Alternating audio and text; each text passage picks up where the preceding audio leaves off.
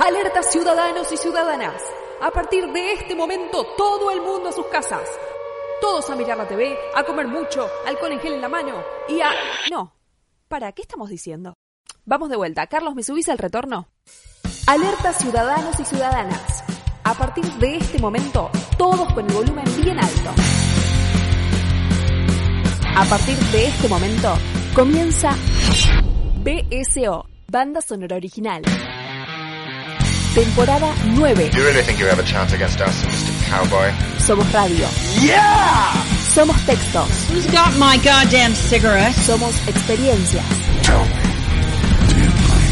Somos música. You know what I'm talking about, you fucking cockroach.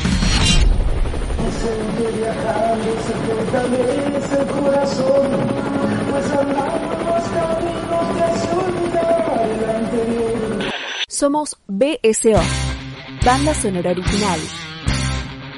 Siempre por www.bsoradio.com.ar. BSO. Una plaga que combate otras plagas. Keep the change, you filthy animal.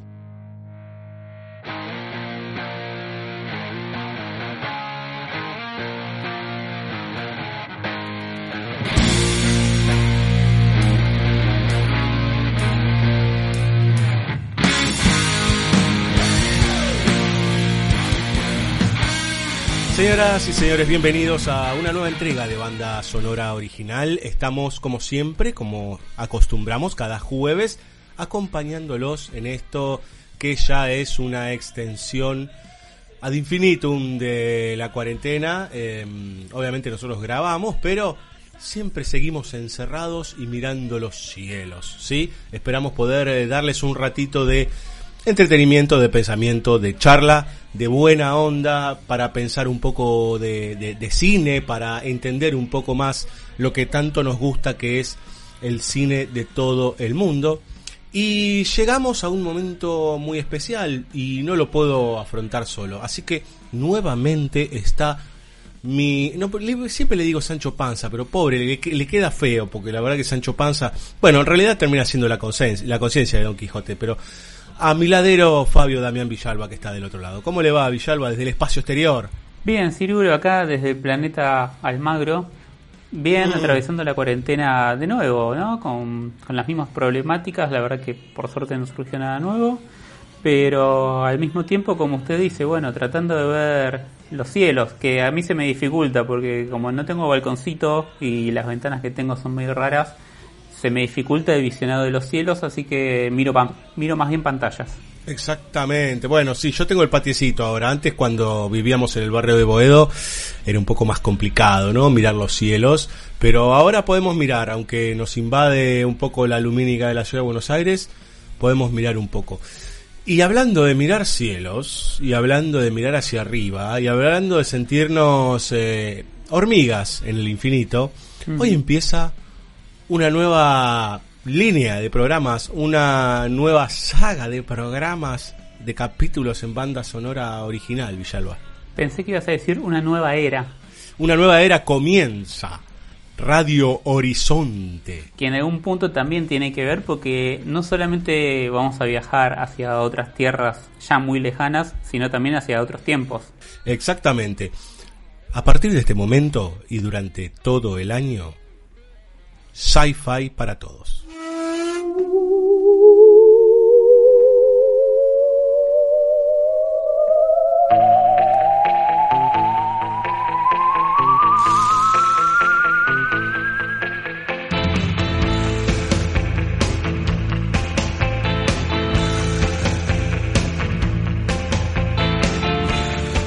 Bueno, Villalba, eh, dije sci-fi para todos, o podríamos decir para todos y todas, para todis, para todes, para tuts, para como sea, para tutti, Para, Em, sí, para el universo. para el universo, exactamente. ¿Qué vamos a hacer en estos capítulos?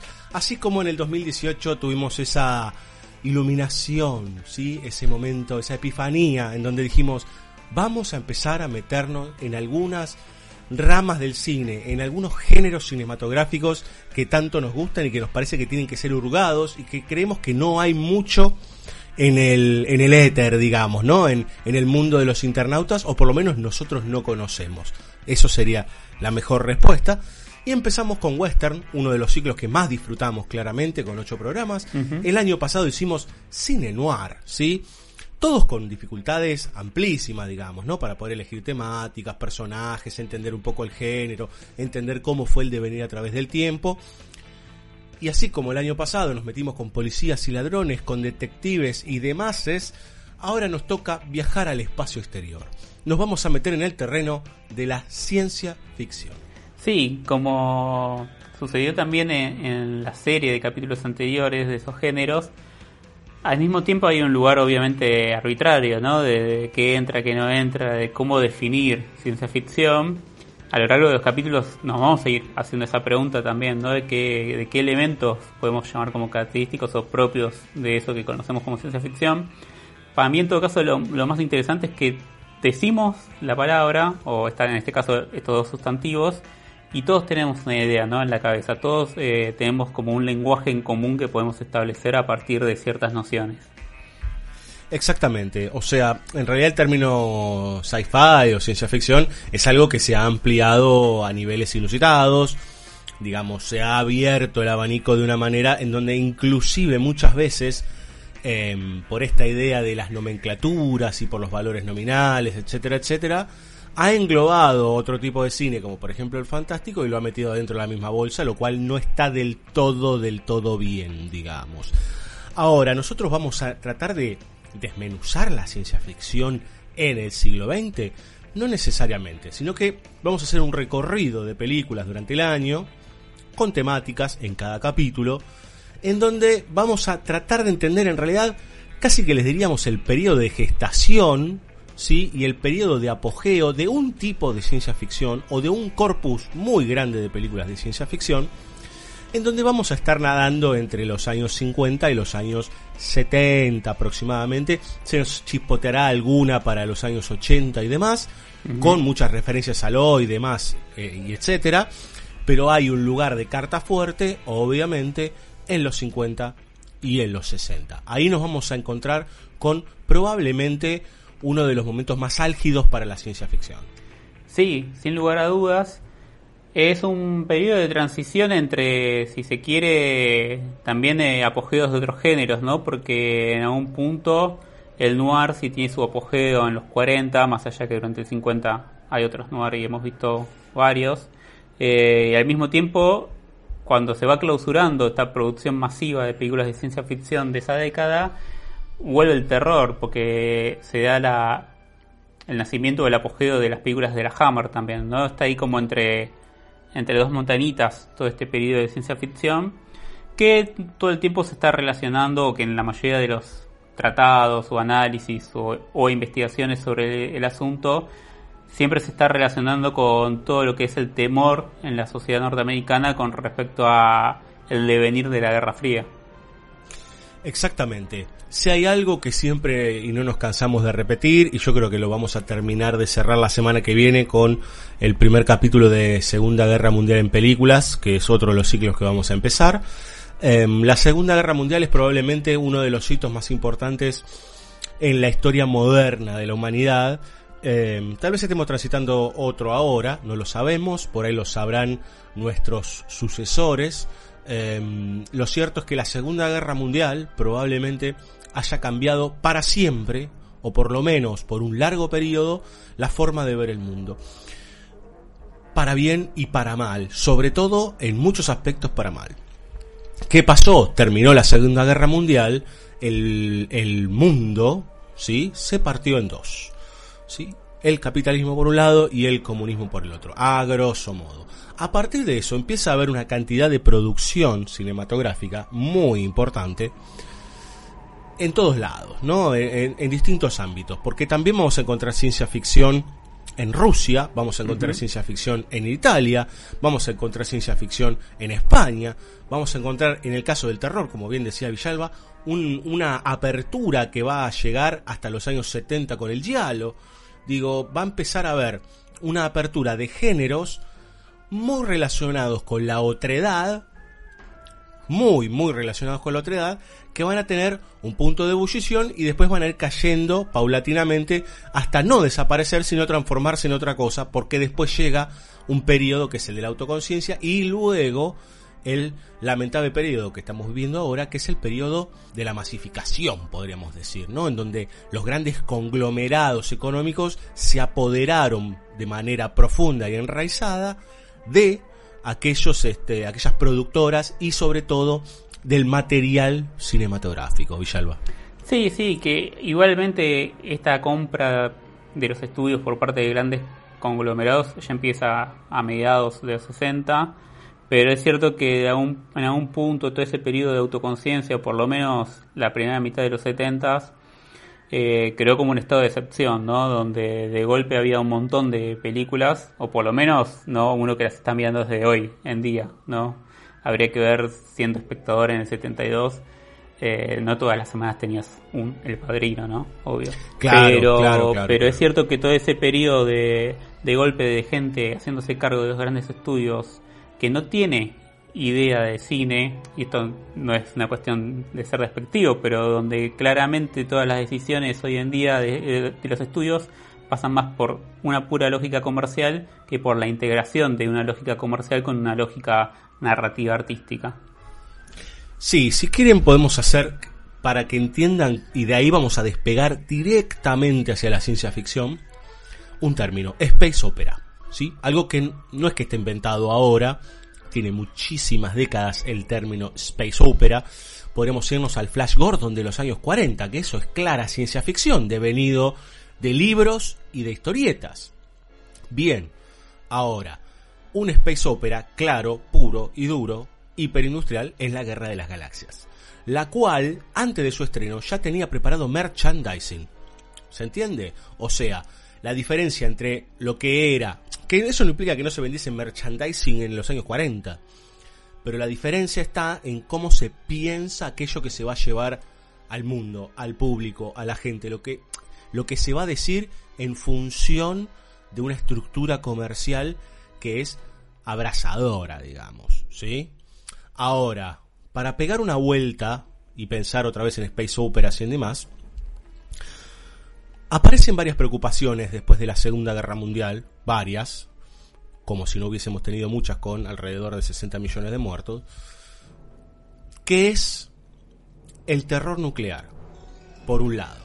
Por otro lado está lo que les decía antes, que es el, el miedo a la otredad, ¿sí? Algo que tiene cierta conexión con los últimos años en el mundo, ahora, ¿no? Esta idea de un rechazo hacia el inmigrante, hacia el otro, hacia aquel que piensa distinto, una diferencia. Esto no implica que esto no es una desarticulación del amigo enemigo, ¿eh? sino que tiene que ver con otra cosa, tiene que ver con un miedo intrínseco que genera un rechazo automático hacia esa otredad. El mismo miedo nuclear, ¿sí? al aparecer en 1945 Hiroshima y Nagasaki, ¿sí? algo que solamente los libros y las historietas imaginaban, como nos está pasando ahora, nunca vamos a imaginar esto así. Por más que pasó la gripe española en 1918, si no recuerdo mal. Sí. Digo, aparecen ciertos miedos profundos que son medianamente y poco a poco se van incorporando, son, son aprovechados por lo que sería la, la literatura, las revistas pulp y, por qué no, el cine, para meterse en ciertas formas de narrar que no hablen directamente del tema. ¿Sí? O sea, vamos a hablar de militares de un lado y militares del otro peleando por una bomba atómica. Sí, y va a estar, digamos, ¿no? Lo hizo Kubrick, por ejemplo, ¿no? Entonces, tenemos teléfono rojo y demás. Y hay varias películas sobre eso, digamos. Este, inclusive algunas con, col con coloratura distópica.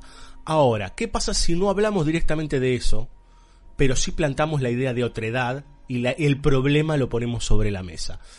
Ese va a ser uno de los ejes fundamentales, fundamentales de la ciencia ficción de los años 50 y 60, fundamentalmente norteamericana, Villalba. Sí, sobre este tema se me ocurren dos cosas. Una es que si bien hay una gran cantidad de películas que que en algún punto están trabajando la otredad sin referenciar necesariamente al, miedo atómico o a la era nuclear, hay algunas de esas películas de ciencia ficción que sí lo ponen en su diégesis. Por supuesto, Sí trabajan este, sin negar la existencia de eso o sin que la diégesis se haga la boluda, entre comillas, de que en el mundo real existe esa bipartición del mundo, sino que al contrario, bueno, en el capítulo de hoy vamos a ver una de esas películas que, que sí la nombra, ¿no?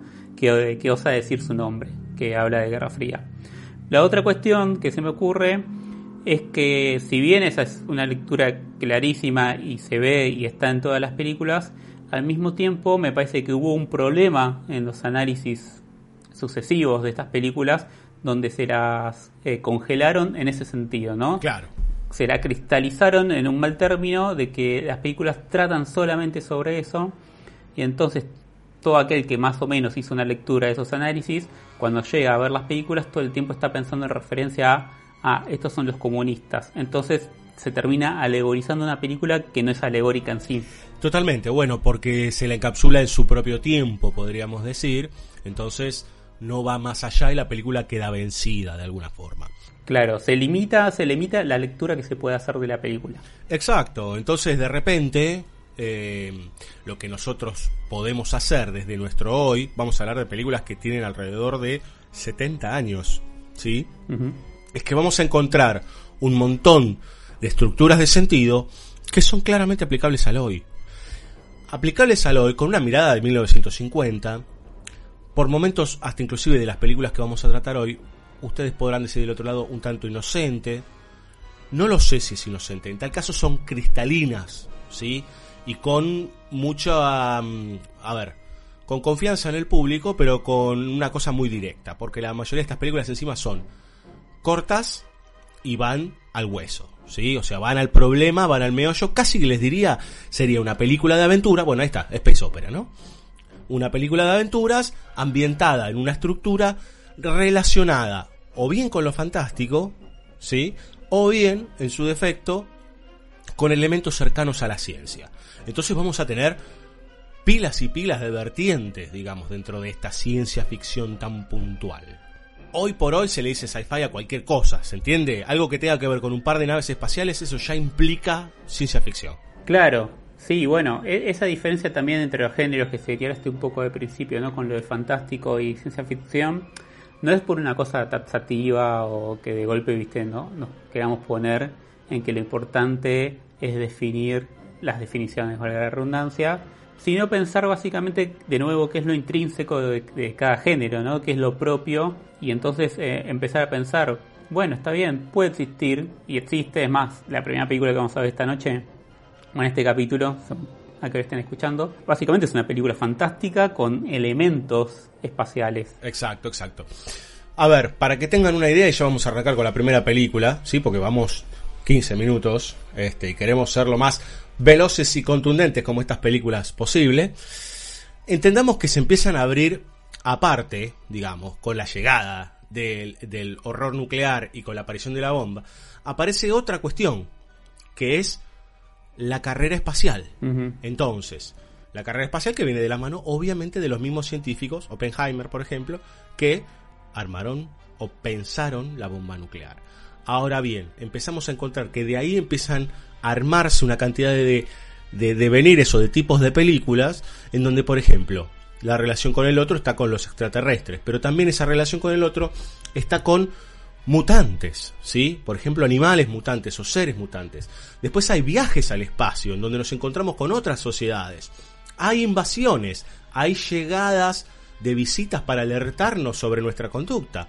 Por otro lado, también tenemos hombres y mujeres mutantes que se convierten en tal o cual cosa. De repente nos encontramos con aventuras con dinosaurios, ¿sí? En donde científicos logran una máquina que este, los hace convivir con esos animales. Ahí tenemos, digo, para conectar directamente el mundo perdido con la The Valley of Wanshi, una película rarísima que mezcla western con dinosaurios, digamos, ¿no? Con ciencia ficción. Entonces, de repente empezamos a encontrar una cantidad de variables que vienen desde ese lugar científico, podríamos decirlo, esa explosión científica que fueron fines de los 50. Para que tengan una idea, hoy vamos a hablar de visitantes, ¿sí? Sí. Por ahí, ahí hay que pensar claramente dos ramas dentro de la idea de encuentros cercanos, ¿sí? Una que son los que vienen en paz, podríamos decir, y otros que son los que vienen a eh, tomar la tierra. Vamos a hablar de tres películas en donde básicamente eh, lo que se concentra en los conflictos es esta lógica de ida y vuelta, de conocimiento y desconocimiento entre aquello que llega y nosotros que estamos aquí. Vamos a arrancar con eh, The Man from Planet X de 1951. Ya hablamos de esta película en Invasiones, Sí. erróneamente, porque en realidad no termina de ser una invasión, está mencionada la invasión de alguna forma, pero esta película de Edgar G. Almer, que lo hemos mencionado aquí, ya lo, tenemos bastante presente, un director de cine de clase B, que hurgó bastante en estos géneros de bajo presupuesto, podríamos decir. Sí, eh, por las dudas, si alguien quiere revisar el capítulo de invasiones, es el capítulo 202, que lo puede buscar ahí como BCO 202 en Spotify y le aparece. Eh, sí, Almar básicamente, bueno, es un muchacho austrohúngaro, ¿no? Toda esta cuestión del elemento austrohúngaro en el cine clásico de Hollywood, eh, como siempre señala el maestro Fareta.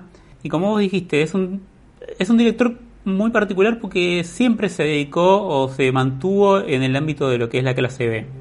Es más, había como una, una suerte de, no sé si rechazo, pero no le interesaba tanto la clase A porque privilegiaba esta cosa de que podía ser algo un poquito más libre, entre comillas, ¿no? Y esta primera película que, que vamos a ver de sci-fi, yo creo que es justamente, como decíamos antes, una de esas que está en el límite entre lo que podemos considerar el fantástico o lo fantástico y la ciencia ficción. Si bien tiene elementos extraterrestres, como este visitante, como vos señalaste, y es uno de los tantos visitantes ambiguos, ¿no? Este, al mismo tiempo, todo el imaginario visual, salvo la nave, responden a lo que uno puede pensar como el terror eh, gótico o el terror romántico del siglo XIX. Exactamente. La historia empieza con un señor haciendo un raconto. Un señor que se llama John Lawrence, un periodista, que está sentado en una especie de. en un cuarto, en una torre, y que dice que parece que todo se ha ido al garete. No sabemos bien por qué, y empieza a contarnos esta historia. Algo muy típico, ¿sí? De, de- las estructuras de género. Voy a contarles mi tragedia. Y ahí nos enteramos que este señor norteamericano, ya de por sí ya ahí hay algo que es un condimento interesante de fantástico, que es el viaje, que es este, este foráneo, este yankee que viaja Sí. a, a Inglaterra, a Reino Unido, ¿sí? viaja a la isla, y de ahí se va a una islita perdida, muy chiquita, pueblerina, en donde hay un profesor que está estudiando astronomía y que le dijo, le prometió que cuando tuviese una primicia grande lo iba a llamar, ¿sí? Este profesor vive en una torre altísima que es de la época de la lucha con los vikingos, o sea que está hablando de lo que se entiende, la historia con mayúsculas como la Edad Oscura, que es toda una cosa muy discutible, igual la Edad Oscura, pero es la formación en realidad del reino de, de- de Inglaterra, digamos, de la Gran Bretaña. Sí.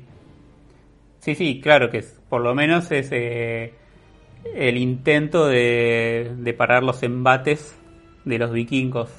Este, lo cierto es que dentro de esta torre milenaria eh, está este profesor con su hija y llega este, eh, este periodista.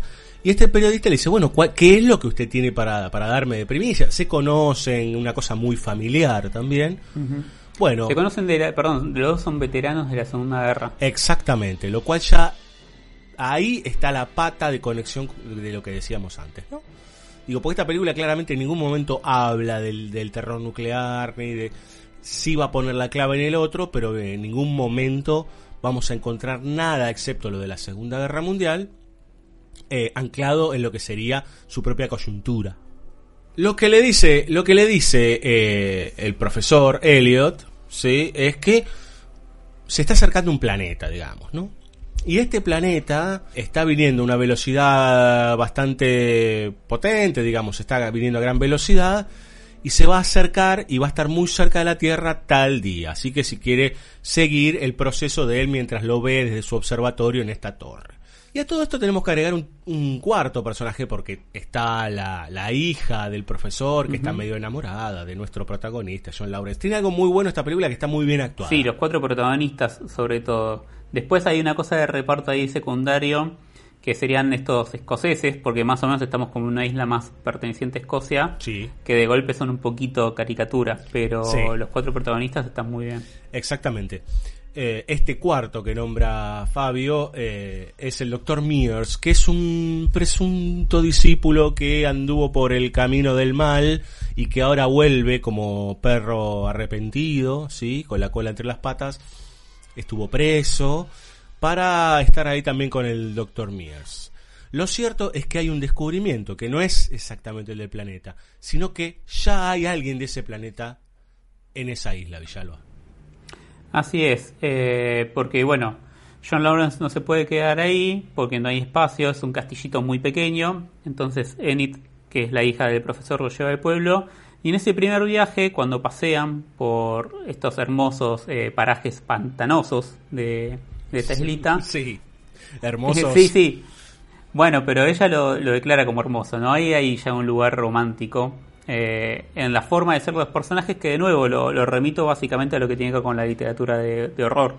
Eh, ahí ya em- em- tenemos como ¿viste? Es- esa primera huella de un fuera de campo mucho más grande, de que algo va a ocurrir, de que algo va a aparecer, y es que encuentran un elemento metálico que de un metal, de un material que cuando lo estudian claramente no es terrestre, que es algo así como 10 veces más duro que el acero, pero 5 veces más liviano, ese Exacto. tipo de características. Que creo que esa es, la, esa es una de las claves para el conflicto de toda la película. ¿sí? Sí, Porque justamente el Dr. Mears, cuando ve eso, se le abren los ojos este discípulo y dice, con esto nos podemos volver millonarios. Claro, ya muestra un poco más de la visión del mundo de Mears. Como vos bien señalaste, hay un fuera de campo sobre él, un pasado oscuro que no terminamos de armar, que no tenemos todas las pistas como para decir fue preso por esto. En todo caso, según John Lawrence, le correspondían 20 años y se ve que estuvo, no sé, 5. Este, como para tener una idea de que, bueno, lo que hizo fue algo de gravedad en ese pasado. Sí, totalmente. Eh, pe- pero como vos bien señalás, es una, tenemos como dos científicos en algún punto, ¿no? El padre de la chica, el profesor Elliot, y Mears, y ahí tenemos como dos posiciones sobre el mundo, o desde el mundo científico, que uno es esta ambición desmedida de que, es, de que eso que encuentra sea utilitario para ganar dinero, y después está eh, el cientificismo por el cientificismo del profesor Elliot, ¿no? De, bueno, de investigar por el acceso o al conocimiento o a la verdad. Exactamente. Pero bueno, como veníamos diciendo, entonces encuentran este primer elemento, lo van a investigar a la casa, luego John Lawrence se va a dormir al pueblo y la chica cuando vuelve, Enid, se encuentra coavista a lo lejos una luz. Cuando se acerca a esta luz, estamos ante la presencia de lo que entendemos como una nave espacial. Sí, señor. Eh, yo les, hago una aclaración y atenti con estas cosas, porque por ahí después van y las miran, o ya las vieron, dicen, no, pero esto es una pedorrada, esto. Eh, sean piadosos y entiendan la lógica, no solo de 1951, sino la lógica de esa ciencia ficción, ¿sí? Y del público al que querían apuntar. Sí, exactamente. Ahí no lo señalamos, pero a diferencia de Western y, y Noir, que teníamos muchas películas clase A y muchas películas clase B, acá es muy probable que veamos muchas películas clase B en Sí. términos de nuevo, ¿no? De, de reutilización de elementos de otras películas, de poco presupuesto, y no tantas clase A, porque lo cierto es que en esa época por lo menos no había tantas películas de ciencia ficción con un gran presupuesto. No. Las hay, pero son las menos. Yo le diría que el punto de quiebre para la gran cantidad de dinero viene a- muy a pesar nuestro, pero en 1968 con 2001, digamos, ¿no? Sí, sí, totalmente. Ahí cam- cambia cambia la percepción sobre cómo, cómo poner dinero sobre, sobre las películas de, de- de aventuras en el espacio o de ciencia ficción. Bien.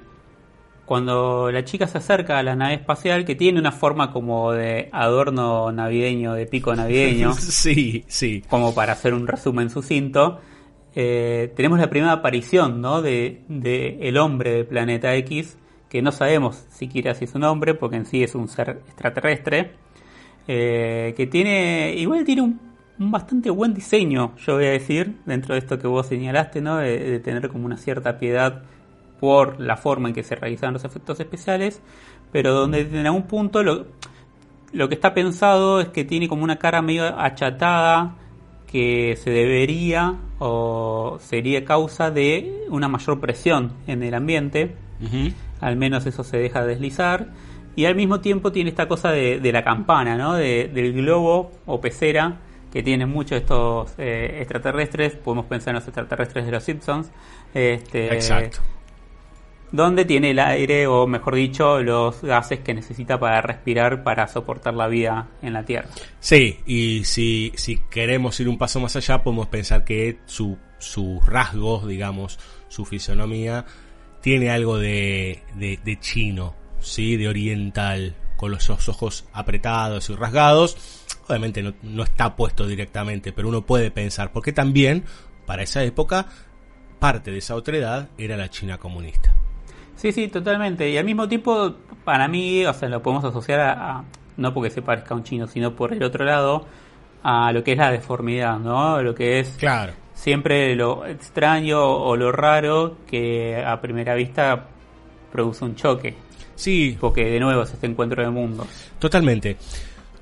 Durante toda la película, si hay algo que me parece que es eh, fundamental, digamos, ¿no? Porque una vez que se encuentra, que está este encuentro cercano del tercer tipo, podríamos decir, que no solo va a ser por parte de la chica, sino que después nuestro protagonista Lawrence lo va a tener, el profesor lo va a tener, eh, Mears lo va a tener, luego esto se va a abrir al pueblo, ¿sí? Al principio, y yo le diría durante casi toda la película, no sabemos, realmente no sabemos, si viene en son de paz o si viene, digamos, de manera belicosa. No, en principio eso ocurre por una decisión bastante particular que es que eh, el alienígena no habla, no, no tiene un modo de comunicación verbal, hace como unos... eh, ahora me suena como la expresión en inglés humbling, ¿no? Sí, sí, Como- como, como unos murmullos. unos murmullos, perdón, gracias. Este, entonces, bueno, una de las problemáticas de, de la película es esta cuestión de encontremos la manera de comunicarnos con estos extraterrestres, o mejor dicho, con este extraterrestre. Años después va a existir Arrival, eh, que también va a tener un poco esa lógica de otra manera Sí, señor. pero bueno, eh, no nos metamos con Arrival.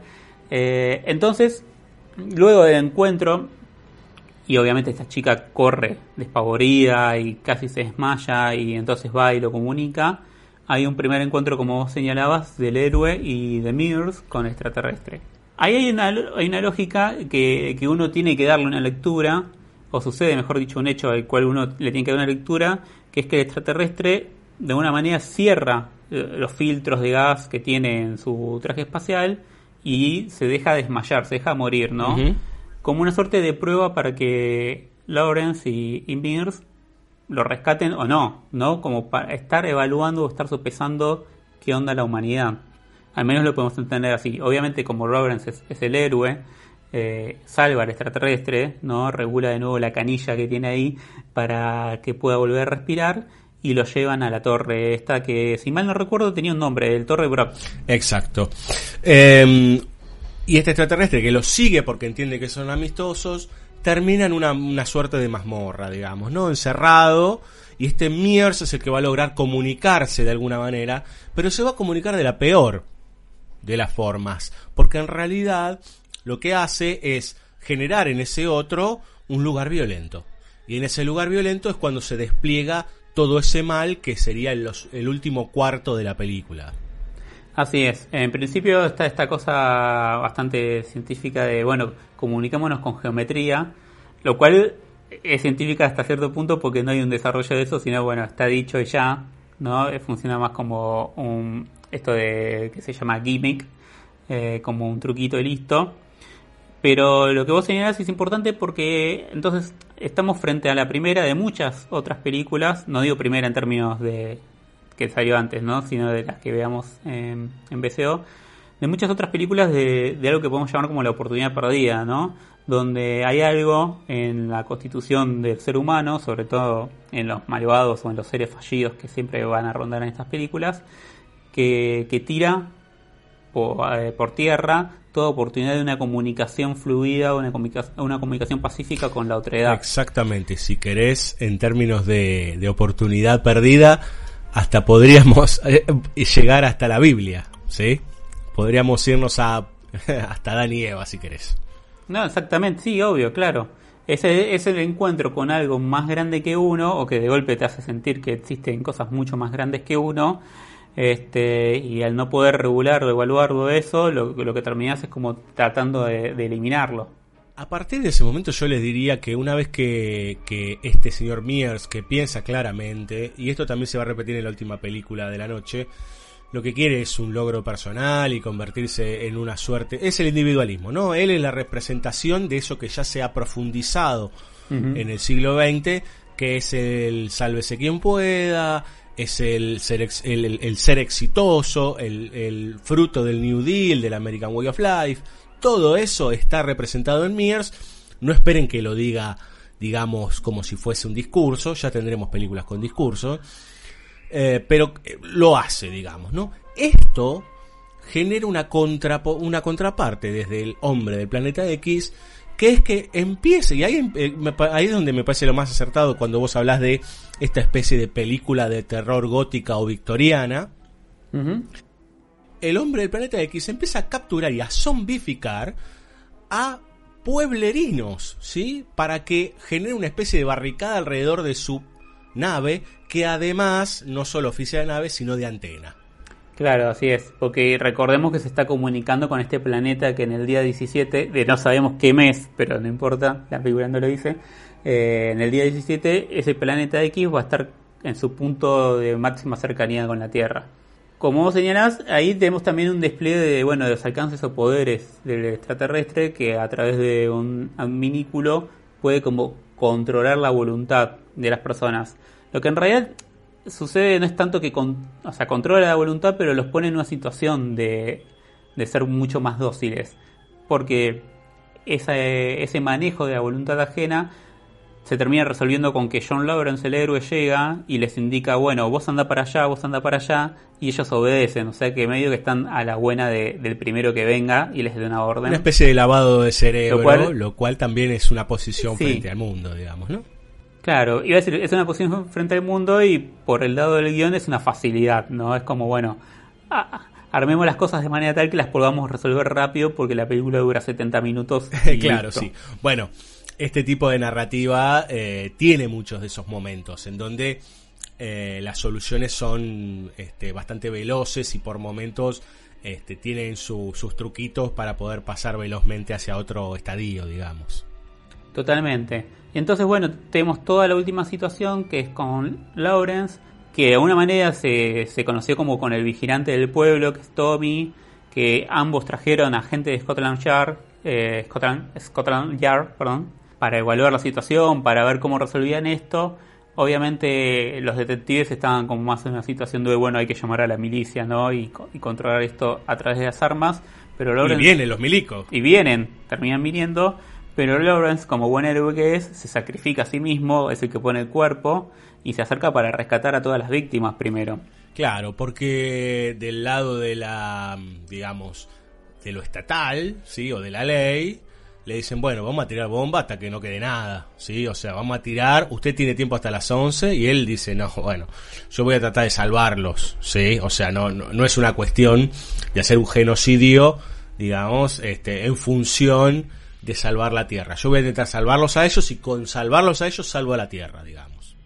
Exactamente, y ahí está también el último gesto de Mears, que piensa que puede rescatar algo de último, de ese último momento y termina siendo bombardeado, termina destruido con el alienígena del planeta X. Vamos a escuchar música, Villalba. Por favor. Obviamente va a suceder algo con la música de estas películas que todas son bastante similares porque también hay como una especie de código musical, ¿sí? Hay una, una lógica y una cantidad de armonías, una cantidad de ritmos, una cantidad de notas que se van repitiendo, instrumentos, y en, muchos casos les va a parecer similar. En este caso, Charles Koff nos trae los títulos principales de El hombre del planeta X.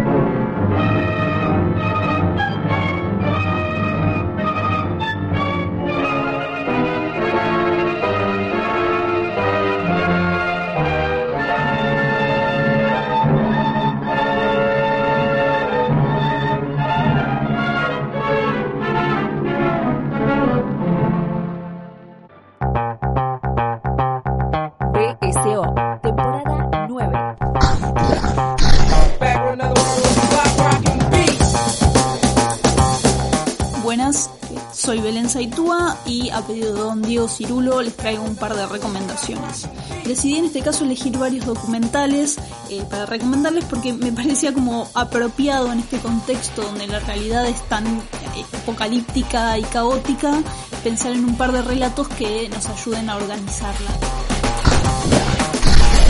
En este caso elegí tres documentales. El primero se llama Nuts, eh, es de una directora que se llama Penny Lane y se trata de un doctor de principios del siglo XX, del 1900, que descubre que puede curar la impotencia masculina si trasplanta testículos de una cabra a, a los hombres, a los testículos de los hombres. Eso, así, de eso se trata el documental y es divertidísimo. BSO, temporada 9. El segundo se llama Hands on a Hard Body o Manos en una camioneta. Eh, hard son esas camionetas gigantescas que vemos en las películas yankees. Y básicamente cubre un concurso donde un grupo de personas se reúne alrededor de una de estas camionetas y la primera y la última persona que mantenga por lo menos una mano en esa camioneta se la lleva, se la gana. También delicioso, es súper, súper divertido. Y el último documental, tal vez un poco más conocido, se llama Super Size Me. Eh, es un documental del 2004, si mal no me equivoco, donde eh, el director de, de este mismo documental decide filmarse a sí mismo durante un mes comiendo solo productos de McDonald's y de diversas cadenas de comida rápida para probar que efectivamente la comida es bastante nociva.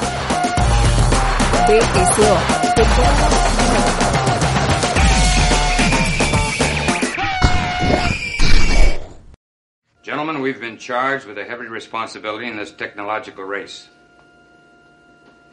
We've all worked long and hard, and it's paid off with the development of the new propellant and other extraordinary advances. We've reason to be proud of the Thunder. Because of this weapon, we're prepared 24 hours a day to retaliate instantly in case of enemy attack.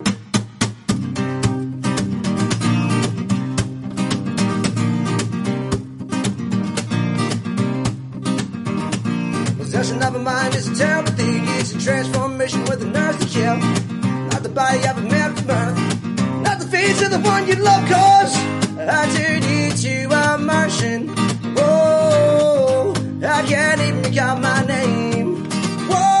Segundo bloque de Sci-Fi, señoras y señores, de esta nueva incorporación de banda sonora original, de esta nueva línea de investigación de banda sonora original. Eh, venimos del hombre del planeta X y ahora viajamos directamente a 1958, apogeo de la ciencia ficción, con un director al cual nosotros, al cual valoramos mucho, inclusive más que Almer, eh, que se llama Jack Arnold, que produjo muchas películas, pero hoy nos vamos a encargar de The Space Children de 1958. Sí, Arnold seguramente va a ser uno de esos nombres eh, que se repiten a lo largo de toda la serie. Ujú. En todas las series nos pasó inevitablemente. Es como Siodmak con el noir, es como, sí, Ford Sí, con el claro. western. Este, y además Arnold no solo porque haya hecho muchas eh, espaciales, sino que hizo de muchas variables de sci-fi, Sí, o de claro. lo que entendemos. Muchas también de nuevo van a ser películas fantásticas, que ese elemento fantástico está representado por algo tecnológico o del espacio exterior, pero que no necesariamente son películas eh, que están pensando en ciencia ficción. En este caso de Space Children, eh, tengo entendido que igual es la última película de Arnold en el género fantástico, no fantástico, perdón, de ciencia ficción. Y básicamente eh, la película es un poco un delirio, es un cuento muy chiquito, porque lo cierto es que la anécdota de la película es- es muy pequeña, Sí, señor. eh, donde básicamente lo que tenemos es la llegada de una entidad alienígena con la forma de un cerebro, entre un cerebro y un huevo, Sí. que a lo largo de la película va tomando ¿no? Eh, más entidad y va creciendo de tamaño. Pero básicamente esta entidad alienígena, eh, su misión es impedir el lanzamiento de un satélite, de un nuevo satélite norteamericano, que tiene en el propio satélite una ojiva nuclear, ¿no? Que supuestamente este satélite o este cohete satélite va a funcionar como una suerte de, de retaliation, ¿no? Es que le dicen ellos, eh, ay, de, sí, de retribu me están saliendo todas palabras, perdón, palabras norteamericanas. A ver, para que no tengan una idea, es Tony Stark en Avengers este, Age of Ultron. Claro, esta cosa de, bueno, si no podemos salvar la Tierra, la vamos a vengar. Entonces, el satélite este Thunderer que quieren lanzar, lo que tiene adentro es un cohete para básicamente responder ante el ataque de cualquier otro país. Sí, o amenazar en tal caso, digamos, porque lo que los otros Oh, sepan, claro. que los otros sepan que tienen ese arma y que la pueden disparar en minutos y destruirle prácticamente todo el, el- el país. Para evitar este lanzamiento, lo que hace este cerebro alienígena es ponerse en contacto con estos famosos Space Children que menta el título, que en realidad no son niños espaciales, sino que son niños de la Tierra. Sí, claro, bueno, eh, hay todo un tema de la relación con los niños y, y- y- y estos entes del espacio exterior.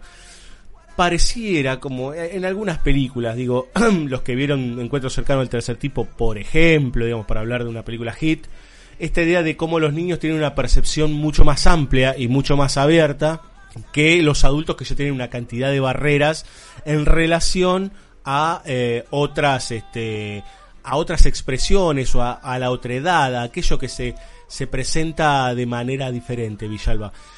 Podemos hablar de elementos metafísicos o elementos sobrenaturales y en este caso podemos hablar de una interrelación entre esta especie de ser, cerebro, este, este personaje de otro mundo con este grupo de chicos en la playa, digamos, ¿no? Sí, claro, yo creo que esa relación que vos señalás, bueno, obviamente está apoyada por la cita de San Mateo, que ya señalabas por ahí, que son estos versículos cuando Jesús le dijo que, de cierto les digo que si no se vuelven y se hacen como niños, no van a entrar en el reino de los cielos, ¿no? Eh, que es como una cosa no tanto de volverse niño en unos términos medio Walt Disney, sino una cuestión de, de volver a un estado de, de pureza eh, y de inocencia, y que como vos decís, ese estado en todo caso está mucho más eh, permeable ante la idea o ante determinadas ideas como es esta de evitar todo tipo de construcción de armamentística nuclear para que ni siquiera se tenga que dar la escalada ¿no? que se está dando. De nuevo, estamos en el ámbito de la Guerra Fría y en esta, esta es la película donde se dice ¿no? que estamos en la Guerra Fría y donde se nombran a otros países que están desarrollando también su propia versión de ese cohete satélite. Exacto, este caso, como bien decías vos antes, es el Thunderer, que es esta especie de lo es casi como les diría es premonitorio de la famosa guerra de las galaxias de Reagan, digamos, ¿no? Eh, que son estos cohetes orbitales, estos satélites dando vueltas que pueden básicamente estar no solo viéndonos y escuchándonos, sino que además amenazándonos. Y hay algo muy interesante pensando en el científico de, de Man from Planet X y el científico de esta película, o sea, el, el genio, digamos, detrás de todo esto, o el hombre de ciencia, que este piensa que lo que está haciendo realmente, o sea, y está dicho, es a favor de la humanidad, digamos, ¿no? Muy, otra vez repito, muy en el pensamiento de Tony Stark en Avengers Age of Ultron. Sí, claro, totalmente. La diferencia en este caso es que, por lo menos dentro de, los protagonistas, no tenemos a ningún tipo de villano como podía ser el Dr. Mears en El hombre de Planeta X, sino que, eh, como vos señalas, es tanto el científico como el primer lugarteniente militar que hay ahí, que ahora no me acuerdo qué, qué grado tiene, ah, el coronel, el coronel Manley, ¿no? Además como esa cosa de de hombroso, porque manly no viene de hombre. Es Eh, como He-Man, digamos, ¿no? Es como... ¡buah! Claro. Pero ninguno de ellos eh, básicamente está pensando eh, en los términos de necesariamente hacer daño al otro, sino como vos decís, esta cosa del cinturón que proteja al universo. En todo caso, si hay un lugar de maldad en la película, es el padre de uno de los niños, Sí. que es un que es un alcohólico que en algún momento está ahí como queriendo eh, golpear al niño y la criatura esta lo, lo defiende. Bueno, es muy terrible. Lo cierto es que en el contexto general, digamos, ustedes piensan, que- deben pensar que esta película arranca con tipos armando un misil. Y no. Es en realidad una película que empieza con una familia llegando a una playa, ¿sí? Y en esa familia está nuestro, uno de nuestros protagonistas, que es un técnico. Dos de su- sus dos hijos serán parte de ese grupo de chicos que descubren a esta, a esta entidad antinuclear, pero en el, digamos, este mundo bis, esta estructura que contiene a la, la historia de Space Children, básicamente nos lleva a algo de lo que hemos hablado muchas veces, que es el margen, ¿sí? Porque estamos en una playa, al borde del mar, con todo el simbolismo del agua, digamos, ¿no? el agua que da vida, el agua creadora, la madre, etcétera, etcétera, etcétera, de un lado. Y del otro, el arma que trae la muerte, digamos, ¿no? que no solo somos nosotros, como dice el agente Smith, que somos un virus de Matrix, sino que además eh, estamos, eh, estamos en presencia, digamos, de la elucubración técnica, ¿sí? O sea, grupos familiares de distinta índole, en, ya ni siquiera en hogares, en trailers tipo nómade, que se reúnen para poder satisfacer una necesidad casi que le diría utópica, porque se habla inclusive de la paz a partir de esto, una especie de pax romana, ¿sí? Esta, esta cosa de someter al otro y de ahí generar paz, una cosa delirante. Todo este grupo, todos estos grupos están en un margen, alejados de la ciudad, se habla inclusive la esposa de nuestro protagonista, que es hermosísima encima, pero habla de esta idea de cómo me voy a tener que acostumbrar a estar tan alejada de las urbes, ¿no? Esto también le da un condimento de secreto, ¿no? De top secret a toda esta cuestión, pero a su vez todo un lugar de marginal, de margen, que está todo a la vera, podríamos decir, de lo que da vida. Bueno, sí, eh, no lo dijimos en The Man of Planet Earth, pero también ahí estábamos en este lugar, ¿no? Como en los limes, en los límites.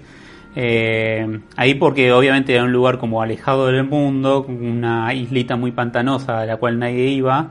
Y en este caso, si bien se supone que más o menos estamos en la costa de California, es una costa totalmente deshabitada. Sí, claro, es como eh, irse a hacer cohetes a Reta, no sé, acá. Claro. ¿no? Y como vos señalaste, también es muy interesante esta, entre estas oposiciones, porque tenemos la idea de tierra-mar, también tenemos la idea de la cueva o caverna y el cohete. O sea, obviamente las primeras simbologías son las sexuales, porque están ahí a la vista, pero al mismo tiempo tiene que ver con una idea de nacimiento o renacimiento, inevitablemente. Sí, totalmente, porque aparte es como vol- volver al origen, Este, Exactamente, digo, y si uno piensa tanto, por más que los niños no estén dibujando en las cuevas, pero si uno piensa en la, en la idea de la cueva de Altamira, es más, mejor que no estén dibujando en las cuevas porque si no sería una alegoría, pero si uno piensa como esta idea ¿no? de, de nacimientos de la civilización y de contarnos a nosotros y, y de cuál es la organización humana, bueno, ok, este, uno puede empezar a pensar en ese tipo de cosas a partir de apuesta, ¿no? Que la apuesta esté utilizando eso como mitologema Ujú. sin necesidad de que lo esté diciendo. Sí, totalmente. Y de hecho, eh, digamos, de, a- de allí parte esto que para todo este grupo es un mal, pero que en definitiva es todo lo contrario, digamos, ¿no? Y va a ser ese ente de plástico, todo lo que ustedes quieran, pero ese ente va a ser el que va a, a través de los niños, va a sabotear el Thunderer, digamos, ¿no? El que Sí. en esa, en esa noche, que es la noche clave, los va a llevar a, eh, a desbaratar, digamos, la operación que podría ser, digamos, el fin de los tiempos. Primero es interesante que la, la mente esta alienígena, este cerebro, se comunica con ellos telepáticamente. Uno y no hay un Sí. y no hay un audio, no hay una representación de esa comunicación. No uno tiene que asumir y creer en esa comunicación. Que puede parecer una, facilidad, pero al mismo tiempo es algo como muy complejo de armar y que uno acepte. Y acá lo, yo creo que uno lo acepta tranquilamente.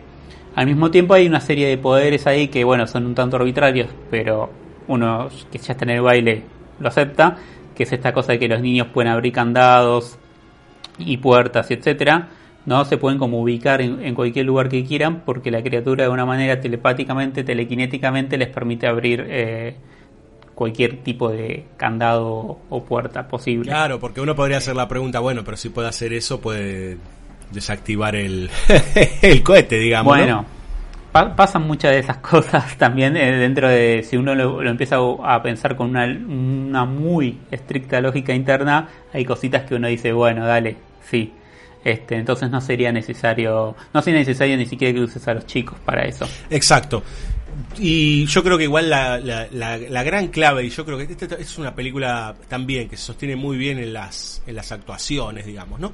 Porque parece también algo como mu- sumamente importante. No implica que todas las películas que vayamos a ver estén muy bien actuadas, pero al tener poco presupuesto, al tener poca base, al tener cositas mínimas para poder trabajar, inclusive robando material de otros lados, el sostén está en las buenas interpretaciones. Y acá los niños y los adultos están también muy bien. Este, tenemos a Jackie Coogan por ahí dando vueltas y tenemos también este, a uno de los locos Adams, Villalba. Claro, Jackie Coogan es uno de los locos Claro, Adams. exactamente. Claro, exactamente. que fue el tío Lucas en la serie, Lucas. pero pero también es muy conocido por ser el primer niño eh, estrella El pibe. en Hollywood, porque es el pibe de Charlie Chaplin. Sí. Exactamente, que uno no lo puede ni, ni- pero ni siquiera conectar, digamos, ¿no? Porque ahí lo ve un gordito pelado, nada que ver. Este, pero sí, es ese, ese señor. Eh, y después está, yo creo que la parte más gloriosa de esta película, Villalba, que es el final. Sí, bueno, claro, en el final. eh, primero sucede una cuestión que, que no señalamos, pero que es que a partir de estos poderes de largo alcance de la criatura, también puede impedir que se hable de la criatura o que se hable de los planes. Esto lleva a que el padre de los niños protagonistas, los, los Brewster, eh, en un momento no, no tenga la capacidad del habla, no pierda, mejor dicho, la capacidad del habla y hasta se desmaye. Este, entonces el científico, que habíamos dicho como protagonista, eh, Dr. Warman y, Brewster, en un momento, cuando Warman ya entra eh, en el círculo de los que conocen que existe esta criatura, entiende que no puede impedir eh, que, le- que el plan de la criatura se lleve a cabo, ¿no? Entonces asisten al lanzamiento del cohete y el cohete claramente no es lanzado, sino que estalla en su punta. Otra vez, ¿no? También una cosa de ahí como de simbología sexual muy a la vista. Eh, y lo interesante es que a partir de ahí va toda la milicia hacia la cueva. Bueno, vamos a ver qué onda esta criatura, vamos a, a destruirla o a que rinda cuentas por lo que acaba de hacer. Perdimos la posibilidad de lanzar este cohete. Y entonces ahí hay como un- una barrera de niños que están entrelazados, los, los siete niños que, que conocían a la criatura y que se llevan a, plan- a cabo sus planes, están protegiendo a la criatura. Números sagrados si los hay, el 7. Exactamente. Y en esa protección, la criatura vuelve a su origen, vaya uno a saber, es una luz celestial, ¿sí? Claramente, o sea, se, se proyecta hacia, eh, hacia el cielo, todos quedan mirando hacia ese futuro, mañana, y ahí dicen, bueno, hay una segunda chance para la Tierra, porque no solo pasó acá, Claro. sino que los niños de todos los países en donde se estaban preparando cosas similares hicieron lo mismo. Sí, ya que, bueno, nombramos esto, ¿no? De, ya que nombraste vos el haz de luz, que uno también lo puede pensar como una suerte eh, de arcoíris, por donde viaja la criatura. También es interesante pensar que, bueno, justo en este caso, eh, no tenemos tanto la representación del alienígena como un otro malvado o como un posible malvado, o sea, siempre y cuando en- entendemos ¿no? que su deseo es eliminar los cohetes para evitar esta posible nueva guerra mundial o, destrucción atómica. Este, de golpe podemos pensar entonces a la criatura como una suerte de intento de construcción angélica, lo cual siempre tiene esta cosa ambivalente porque no hay tantos intentos de ese tipo de construcción. En general tenemos siempre eh, la imaginería del, demonio o del mal. Eh, y pienso que también la tenemos en el abismo de Cameron y que en general cuando, cuando se proponen estas construcciones angélicas interesantes es porque también tienen este lado que uno le puede pensar como oscuro. Porque acá, por ejemplo, la criatura no tiene problemas en matar a- al padre de- del niño abusado. Retrotraigo estas palabras de, bueno, vengo, vengo con la palabra pero también con la espada. Claro, digamos que en tal caso puede ser una estructura angélica más de Antiguo Testamento o de judaísmo, digamos, ¿no? En donde no solo la, de- la deidad, sino sus laderos, los ángeles, eh, tenían esa, esa potestad, digamos. No es que eran buenos y piadosos, sino que cuando había que tomar cartas en el asunto, a veces las cosas podían ser muy crueles. Claro, totalmente. Esta idea de, bueno, que uno busque la paz o cierto bienestar no significa que es una cosa muy hippie, vamos a estar todos eh, cantando y etcétera. Kumbaya, claro. Claro, sino que, bueno, hay que calzarse los pantalones o lo que sea y tomar decisiones y actuar en consecuencia. Sí, señor. Vamos a escuchar un poco de música, Villalba, ¿le parece? Sí, por favor. Van Cleave es el encargado. Los títulos de esta película, los el comienzo de esta película es hermoso, con esa, unas letras en perspectiva hermosas, este, que se van mostrando todos los roles. Y Van Cleave es el encargado de musicalizar toda la obra y los títulos principales de Space Children de 1958.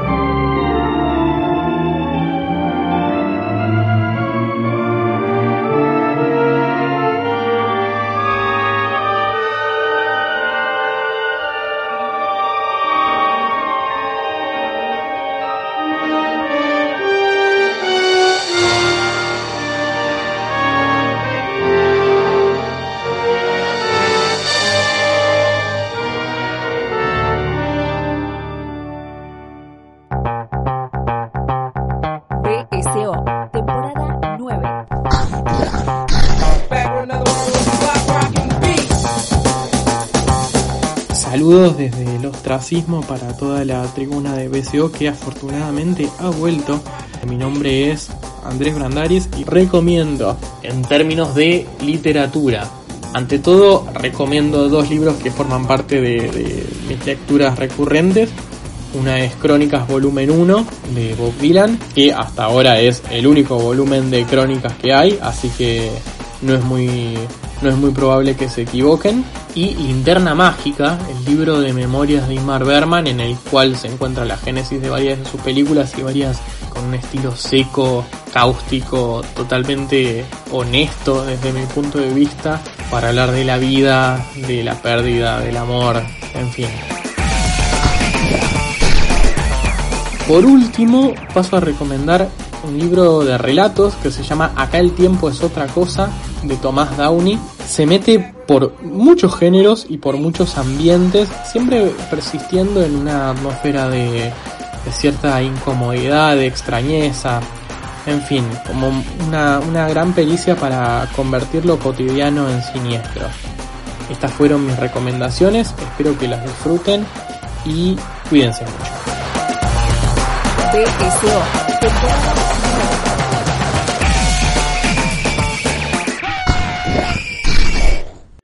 Afternoon, ladies and gentlemen. This is Drew Pearson. We bring you this special radio television broadcast in order to give you the very latest information on an amazing phenomenon the arrival of a space ship in Washington. Government and Defense Department officials are concerned by reports of panic in several large eastern cities. I am authorized to assure you that so far there is no reasonable cause for alarm. The rumors of invading armies and mass destruction are based on hysteria and are absolutely false. I repeat, these rumors are absolutely false.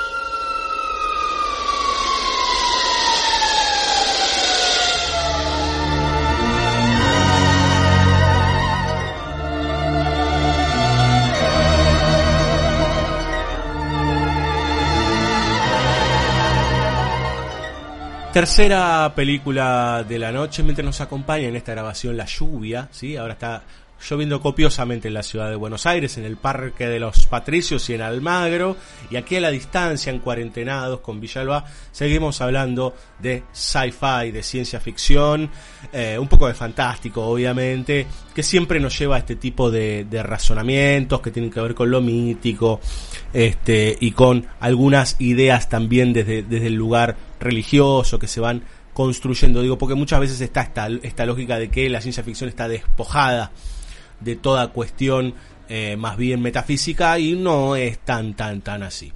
Lo cierto es que ahora nos vamos a meter con un icono, podríamos decirle, de la ciencia ficción de los años 50, probablemente una de las películas más nombradas, junto con The Invasion of the Body Snatchers, les diría yo. Eh, se menciona a los personajes, hay frases, ha tenido inclusive citas célebres en películas de mucha, mucha guita como la Guerra de las Galaxias. Estamos hablando de nada más y nada menos que El día que la Tierra se detuvo de Robert Wise, un señor al que ya visitamos, y ya lo hace muy poquito, eh, en su faceta 1970, digamos, ¿no? Pero en este caso, este, en 1951, ahí cerquita de su época con Val Newton. Sí, bueno, Robert Wise, como dijimos en su momento en el primer capítulo de este año con The Andromeda Strain, tiene un legajo enorme. Eh, Fue montajista de Citizen Kane, entre otras cosas. Sí, señor. Como, ¿no? Para arrancar. Como arran arrancando Mark- tranquilo. Junto con Mark Robson, sí, señor. Claro, Mark Robson, otro gran director eh, de cine, de, sobre todo también del cine clase B. Eh, ambos también pasaron por eh, la mano de Val Newton, dirigiendo películas para él. Y en este caso eh, tenemos, si se quiere, la, la película clase A de la noche en términos de presupuesto de producción. Sí. Claramente esta es la película que tiene más plata de todas las que vimos eh, y que hace uso de esa plata. Obviamente Y con más refinamiento de encuadre. con más refinamiento, sí, de, de casi todo. Yo diría, salvo algunas cositas que vamos a ir viendo, pero de casi todo.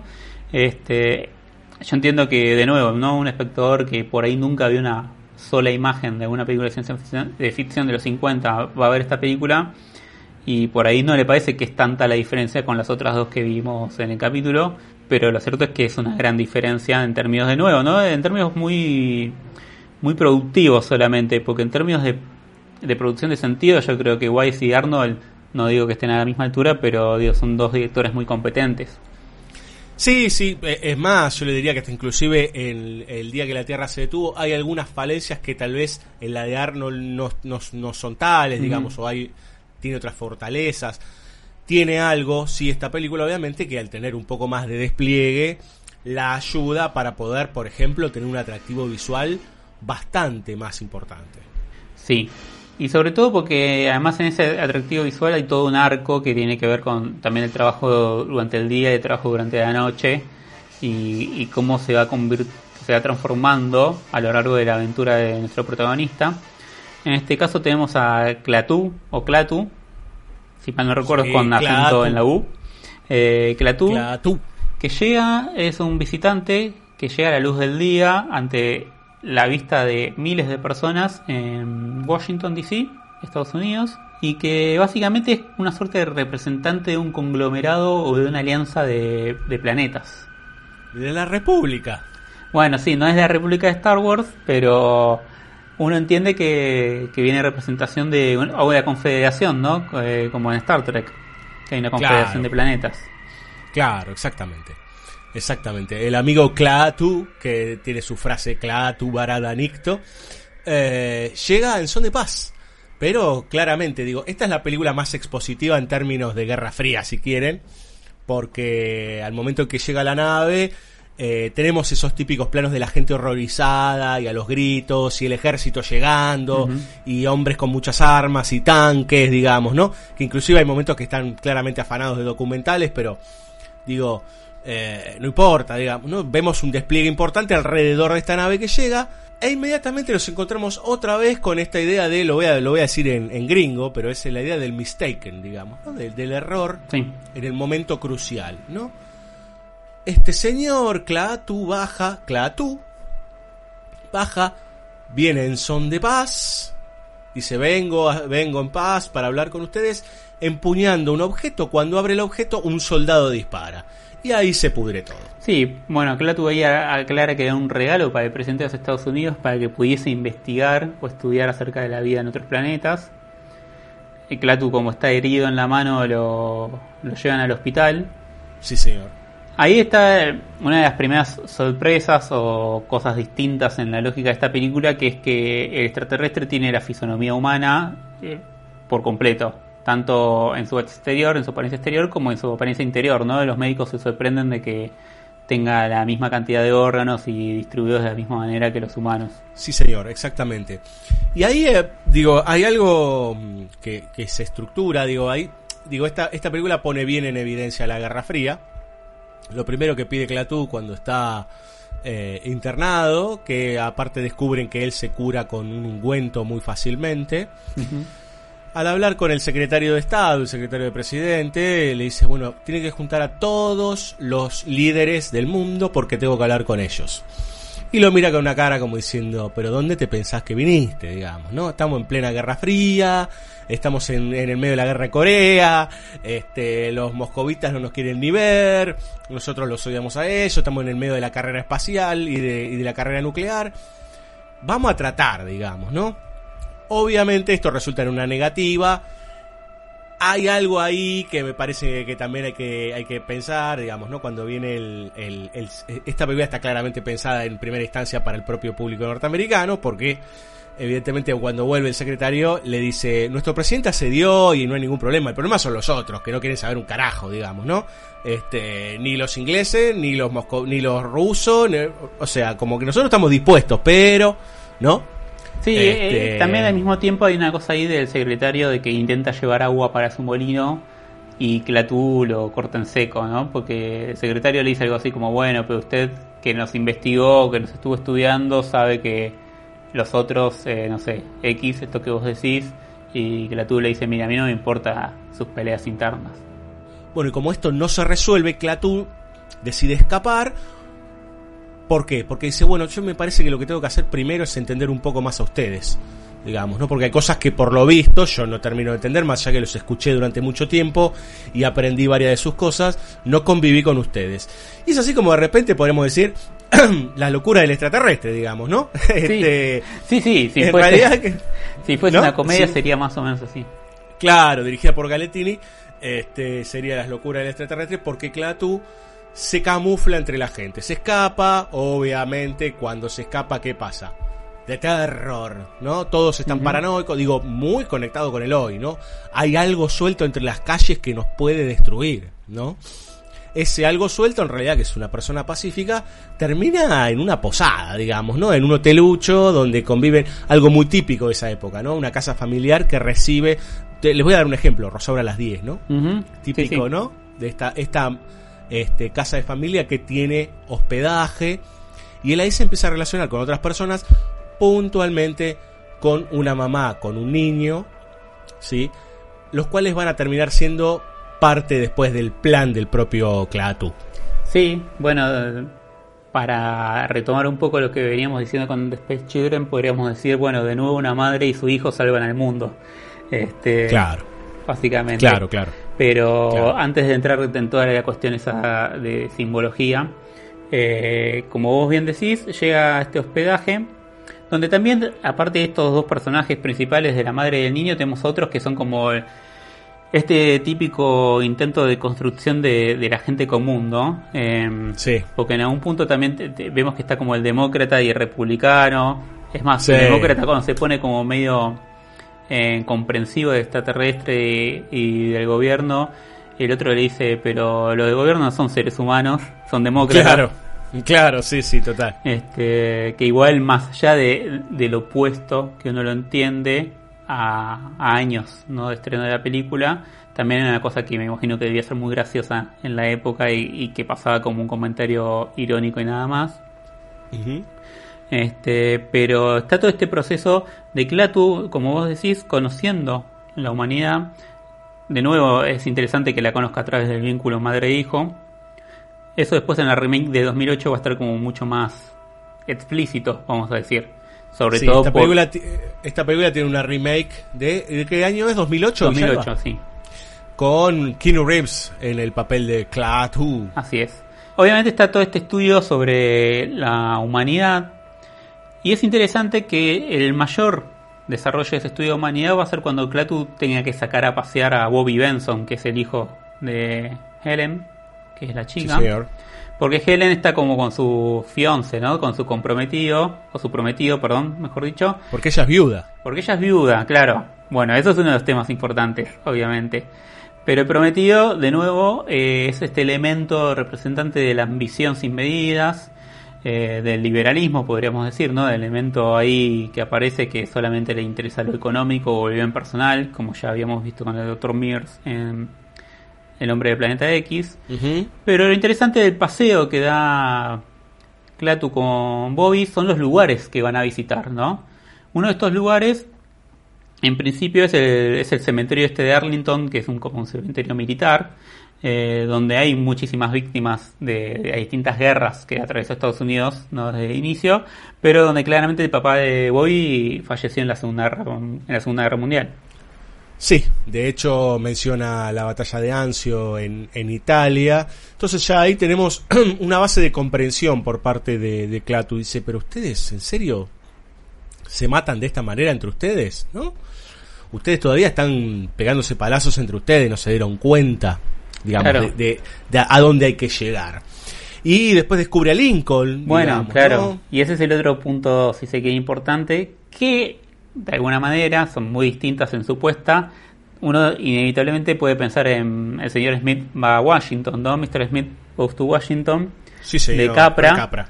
donde, bueno, James Stewart obviamente ya conocía la figura de Lincoln, pero estaba como deseoso de ir al Lincoln Memorial porque toda su vida había esperado para ir ahí cuando se le da oportunidad de estar en Washington va a visitarlo pero más allá de lo que uno pueda pensar sobre Lincoln o, o las verdades sobre Lincoln o no o sobre la lógica del norte versus el sur me parece que lo importante es, eh, es esto que siempre decimos que es la construcción de, de un relato no la construcción de si se quiere una leyenda El mito de Lincoln.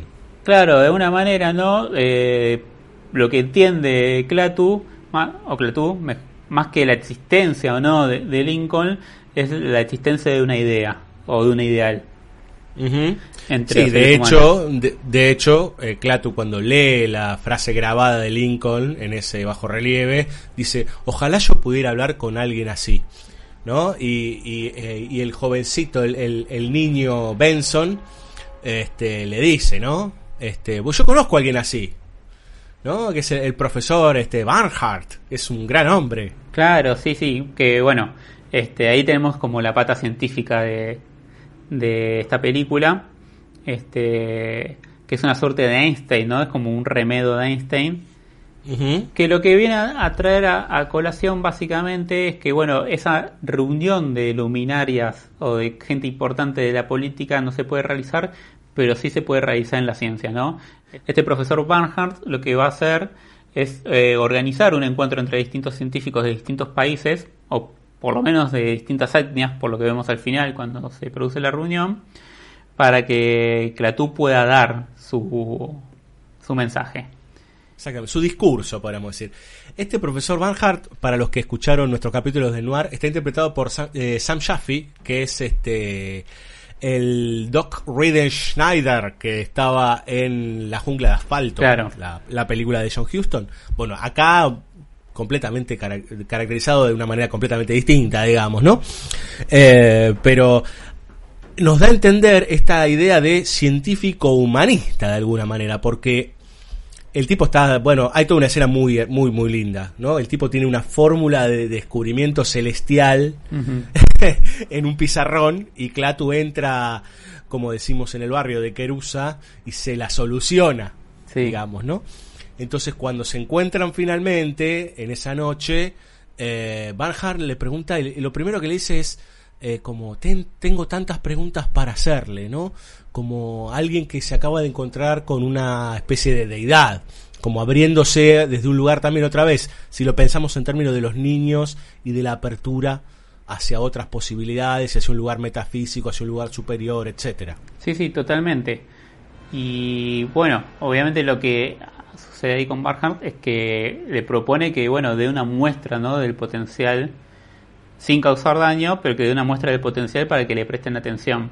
Pero pa- pa- lo que vas a decir ahora es probablemente una de las secuencias más famosas de la ciencia ficción del siglo XX. Claro, que es cuando se produce el apagón, vamos a decir. Se produce el apagón tecnológico, como el apagón que pasó en Argentina hace, ¿cuánto ya? ¿Un año? Un años? año. Un año. Un año, un año. Sí. Este, bueno, pero ahí no fue que la tuvo, no sabemos quién fue todavía. Eh, pero en este caso hay una cosa que es muy interesante o muy copada, que es la aclaración esta de, bueno, se apagó todo, ¿no? Las comunicaciones no funcionan, la interacción no funciona, salvo en hospitales Y aviones en curso. y aviones en curso, ¿no? que es como, bueno, la, la marquita ahí para espectador, no te preocupes, no murió nadie. Claro, porque aparte uno la- es la primera pregunta que se hace es como, pero si apagas todo, eh, por lo menos tengo que ver un avión cayéndose. Claro. No, bueno, bueno, bueno, señor espectador, no, los aviones en curso no. Este, que bueno, obviamente esa es la muestra de, de bondad o de buena voluntad de Clatú para con la humanidad, ¿no? Lo que quiere es llamar la atención, que le den bola. Claramente le sale tiro por la culata porque ahora más lo quiere buscar el gobierno de Estados Unidos y, la milicia. Es más, ahora es como, no importa si lo encontramos vivo o muerto. Esto es como en realidad esta muestra vulgar de su poder por parte de Clatú termina haciéndolo en contra, porque ahora lo que genera es mucho más miedo, mucha más paranoia, mucha más agresividad, hasta que finalmente lo apresan, que en realidad lo matan. Así es. Y acá es donde se activa un elemento que no nombramos increíblemente, pero que inevitablemente iba a aparecer, que es Gort. Que es el robot, el famoso robot, o sea, todo el mundo lo debe haber visto, aunque sea en un compilado de, de películas de, no sé, de la entrega de los Oscars, cuando hacen esos compiladitos, alguna vez alguien vio a Gort, el robot de Ultimátum a la Tierra, que es el título que se le puso por estos lares en una época a la película, que es una suerte de policía estelar, ¿no? Una suerte de, de- como los linterna verdes en el universo DC, que son una policía interplanetaria, pero acá en forma de robot. Que Gord se activa ante esta muerte de Clatú, lo cual es un peligro para la Tierra, porque Gord tiene como un sistema que ante un signo de violencia ante alguno de los miembros del sistema interplanetario puede dar rienda suelta a, la violencia o al uso de la fuerza, entonces puede llegar a destruir la Tierra. De ahí viene la famosa frase que vos decís al principio de Clatú hará Necto, porque es la frase que Clatú le, le enseña a Helen para que pueda ir y detener a Gord. Me parece que también es como el punto máximo de, expresión de esto cuando decíamos antes lo de la iluminación y, la cuestión visual de la película, de que la película arranca un poco como una suerte de lo más falso documental que uno puede pensar en 1951, ¿no? Es más, vos decías, está la utilización de tomas documentales, la cosa de, de la luz día. Mucha profundidad de campo. Muy a la vista. Es más, hay como una cosa que tiene que ver con los efectos visuales que no se solía hacer, que es que la nave genera sombra, que eso puede parecer un detalle hoy en día, pero para esa época no era tan fácil. Y toda esta cuestión como cuasi realista se va transformando en una cosa como medio noir a la medida que avanza la peli, ¿no? Se va volviendo cada vez más expresiva en su forma de iluminación. Porque cuando matan a Clatú, básicamente podría ser una escena de Scarface o de otra película, ya sea de gangsters o noir, este, porque tenemos esa iluminación a contraluz, todo oscuro, la- eh, apenas iluminado por las luces de la ciudad. ¿no? Es como una suerte de, de descenso o de la iluminación eh, total que tenemos al principio, no- nos vamos metiendo en algo cada vez más oscuro. Como que nos vamos adentrando en, en la noche de la humanidad, podríamos decir, ¿no? En términos simbólicos. Em, usted hablaba de, de, de Ellen, de, Ellen, de Helen, em, que ya es, es compinche, digamos, es compañera de Clatú. Eh, a ella le cuesta entenderlo, pero ella va a ser la que finalmente va a ayudarlo, digamos, ¿no? Y la que va a decir las palabras, Clatú, Barada, Necto. Pero me parece que viene a colación de una escena que me parece fabulosa, que está dentro de toda la secuencia del parate mundial, ¿no? Es como si Snake Plissken hubiese apretado el botón y se apagó todo, que es la escena del ascensor, ¿no? Sí, hermosa escena. Es una gran escena por varios motivos. Primero, porque entiende el fuera de campo, porque no le explica todo a ella. De hecho, está varias veces esto, ¿no? Eh, otra película que confía mucho en eso es The Man from Planet X, ¿no? Las explicaciones están fuera de campo.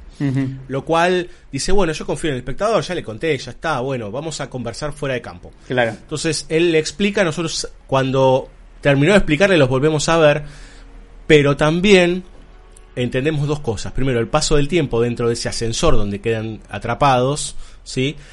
Y la luz que cambia, ¿no? Inmediatamente, de la luz artificial del propio mm, ascensor, se convierte en una suerte de, yo le diría, confesionario, ¿no? Porque de repente se apagan las luces, queda como una especie de rejillita muy similar al de los confesionarios, en la oscuridad, en donde Clatú, ya más comprensivo con la humanidad, le cuenta qué es lo que está sucediendo, ¿no? Le cuenta su parecer sobre lo que está sucediendo a Helen. Me parece hermosísimo que eso es, la conexión directa con todo lo que va a venir después, ¿no? La, persecuta a Clatú, la muerte y la resurrección. Y además esta, esta cuestión de que le cuenta sus intenciones, ¿no? Le cuenta básicamente el mensaje, el mensaje que no le pudo contar porque los líderes del mundo no querían juntarse al conocer a una persona con determinada capacidad eh, intelectual espiritual como Helen, bueno, digo, acepta, eh, es una suerte de, bueno, vos podés ser una discípula, ¿no? Vos podés eh, escuchar, recibir este mensaje y comprenderlo. Sí, señor, exactamente. Entonces, ahí empezamos a encontrar un costado mesiánico, podríamos decir, por parte de Clatú, que es el que va a resurgir, el que va a revivir, ¿sí? Este, en manos de Gord, que con la tecnología y demás lo trae de vuelta. Y ahí está también esta famosa escena que es la escena final, digamos, ¿no? El discurso de Clatú hacia el mundo. Están llegando los soldados, están llegando todos, y, y todos sentados para escucharlo están los científicos, ¿no? Sí. Que hay varias cosas para discutir ahí. Porque lo que él dice con respecto a, a- al control y demás es bastante, ah, valga la cacofonía, bastante controversial, digamos. Porque por un lado está hablando de una especie de, ya que estamos en estas épocas de ciberpatrullaje, está hablando de cosas que son, están al borde, digamos, ¿no? Al límite. Claramente, es claro que el discurso es muy controversial. Obviamente uno no está en la situación mental política de 1951 para evaluarlo en su época, pero desde el día de hoy, o pensándolo desde hoy, claramente este es un discurso que dista de ser políticamente correcto, muy al contrario, pero en algún punto, si se quiere, es como muy cercano a cierto realismo político de Maquiavelo, si, si lo queremos ver de alguna manera, o por lo menos como ¿no? que viene en ese tipo de línea de pensamiento donde no digo necesariamente el hombre es el lobo del hombre, pero donde hay una tendencia a actuar mal si no hay ningún tipo de control. Eh, como di- como dijo el general, el hombre es bueno, pero si se lo controla dos veces bueno. Bueno, claro. Este, entonces, básicamente, lo que tenemos es esta fuerza policial de los Hords, que en todo caso lo que no sabemos es, obviamente, los detalles, ¿no? No sabemos la letra chica del contrato interplanetario de cómo funcionan los Hords, cuáles son los Claro. límites y etcétera. Pero sí, tal como está hecho el ultimátum, uno entiende que es una situación bastante opresiva en algún punto, ¿no? Como que se siente que, bueno, obviamente vas a tener un control exhaustivo de, de estos robots y apenas cruzas el límite se te vienen al humo, por lo que viste en la peli. Lo cual es también un Sí, problema. con- y con un poder Eh, inconmensurable, ¿no? Claro. Lo que es interesante que señala Clatú es que ellos no alcanzaron un sistema perfecto. Nunca lo señala como este es el ideal, sino es, la, es el método que encontramos y está funcionando. Eh, básicamente es, es eso. Y yo quisiera hacer una última aclaración que se acusa muchas veces, como decíamos antes, esta idea de que esta- este tipo de películas eh, se, se sostienen desde un lugar más laico, más eh, cientificista, no creyente. Y acá hay un momentito, digo también para desarticular un poco ese discurso, hay un momentito en que Clatú, que habla básicamente todo el tiempo de, de- en términos científicos y resuelve los problemas que nosotros todavía creemos insolubles y demás, habla del todopoderoso. Sí, bueno. Yo creo que igual esta es la peli que más desarma e- ese, ese tipo de pensamiento porque es la peli más crística de las tres que vimos en este capítulo. Claro, claro. Además que tenemos eh, la muerte y la resurrección. Y supuestamente esta cuestión del Almighty Spirit que nombra eh, no estaba en el guion original, sino que lo propuso la oficina viste de, censura de la industria, el código. eh, porque no, bueno, ¿cómo va a ser todo poderoso Clatú? ¿no? Siempre hay algo más allá, siempre hay algo superior. Bueno, le salió bien. Este, pero también tenemos los elementos de como, bueno, Clatú cuando llega está en sus 30 para lo que es la Tierra, más allá que él tenga 78 años, eh, recibe una herida en el pecho, del lado derecho en este caso, ¿no? No hacen la de ilustrar el Sagrado Corazón. Y también tenemos esta cuestión de, de que adopta el nombre humano de Carpenter. Sí, señor. Cuando él se escapa del hospital y se afana una valija con la ropa de, de calle, este, la valija pertenece a una persona que se apellida Carpenter, esas casualidades, casualidades arbitrarias, ¿no? De bueno, su no apellido nombra, aumenta la profesión de Jesucristo en su vida humana. Exactamente. Bueno, ahora sí, un poco de música y si quiere de uno de los de las deidades de la música en el cine, don Villalba. Sí, claro, este, el amigo de Hitchcock. El amigo Bernardo, o en realidad Bernard Herrmann, es el encargado de la banda sonora original de The Day the Earth Stood Still de 1951, o Ultimátum a la Tierra, o El día que la Tierra se detuvo. Títulos iniciales de esta hermosa película de Robert Wise.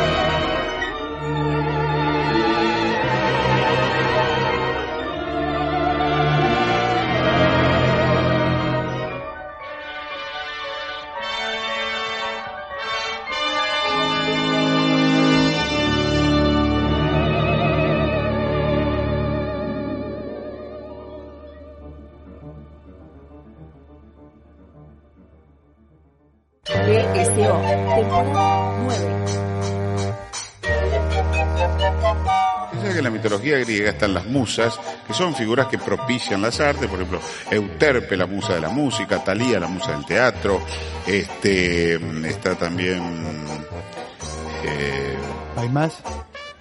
sí, hay musísimas. Esther Pícores, no, no la conozco. yo. Ah, no, sé. la, no, Esther Pícores, ¿de, de, de qué barrio es? No sé cómo decirle esto sin herir, sin herir su susceptibilidad intelectual, No tengo. pero eh, ha estado usted reflexionando por caminos sinuosos, ha estado meditando fuera del recipiente. Eh, le propongo que practiquemos. ¿Aquí? Sí. Fíjese cómo lo pronuncio yo. Terpsícore. El labio superior arriba, el labio inferior abajo. En la posición tradicional. A ver, haga. ¿Aquí? La musa de la danza es Terpsícores. ¿Cómo va a ser terpsícores si es una sola? O a usted sus amigos cuando lo saludan le dicen, hola, ¿qué haces? Albertos. Mis amigos me dicen Ramírez. BSO, temporada 9.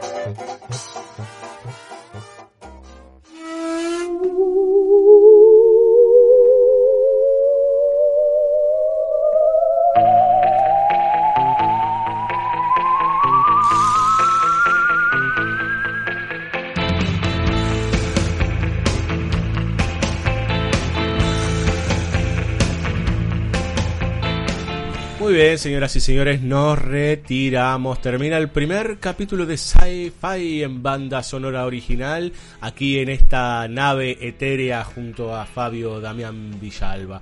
Eh, compañero, eh, ¿usted tenía algunas recomendaciones antes de retirarnos a este, al espacio exterior y viajar por la onda celestial? Sí, por supuesto. Bueno, las dos recomendaciones que tengo tienen mucho que ver con el capítulo que ya habías hecho de Invasores, este capítulo 202, como dijimos, si lo quieren ir a revisar.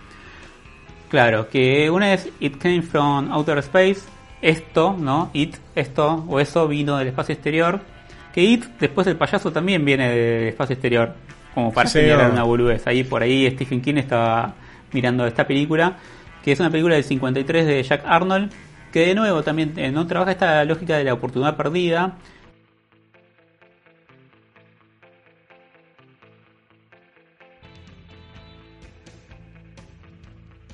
Pero es una de esas consideradas un clásico de la ciencia ficción y también trabaja el tópico de esto de la toma de identidad, ¿no? Que también está en la invasión de los invadecuerpos, ¿no? The Invasion of the Body Snatchers, que era Ujú. nombrarte al principio. Que es, Sí, señor. que es un tema que inevitablemente va a aparecer en alguno de los capítulos, que es esto de cuando el otro puede hacer la mímesis de, de tu cuerpo, ¿no? Y entonces, ¿quién sos vos? Este, Claro. Si, si otro tiene tu mismo cuerpo, por dónde pasa la identidad, etcétera, etcétera.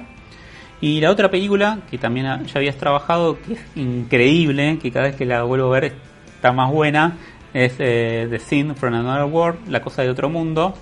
Sí, señor. Christian Navy, que en realidad Christian Navy era como uno de los montajistas de Howard Hawks y todo el mundo dice que la película la dirigió Howard Hawks.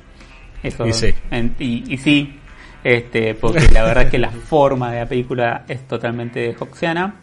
Pero es una peli increíble de un grupo siendo asediado eh, y teniendo que combatir a una criatura del espacio exterior maravillosa y que de- bueno también es maravillosa en la remake que al mismo tiempo de ser muy deudora es muy distinta de Carpenter en el 82 Sí, señor. que es solamente The Sim este, pero de nuevo no es que nos va a pasar lo mismo que en los otros capítulos de géneros donde es tanta el listado es tanto el listado de películas y, y hay muchas que son muy buenas o muy interesantes para discutir que va a haber muchas que van a quedar afuera siempre Por supuesto, y muchas que ya hemos tratado en, en otros capítulos, inclusive con autores específicos.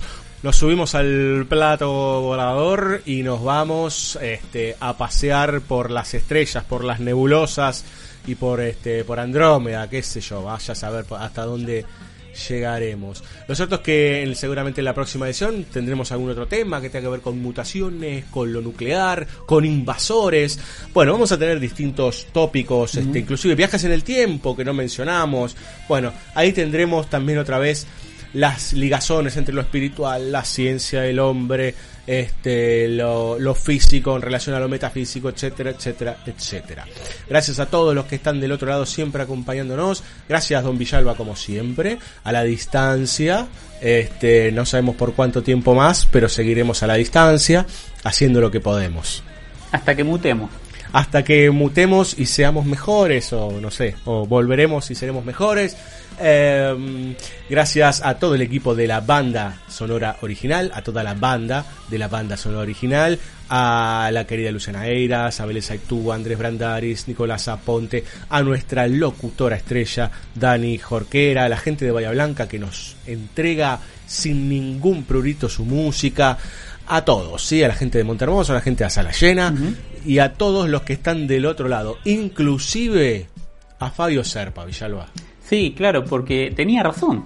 Tenía razón Fabio Serpa y alguien le hizo una canción. Andrés Calamaro, Fabio Serpa, tiene razón. Nos vemos la próxima. Chao. Fabio Serpa tiene razón. Hay marcianos entre la gente. No sé qué quieren ni de dónde son,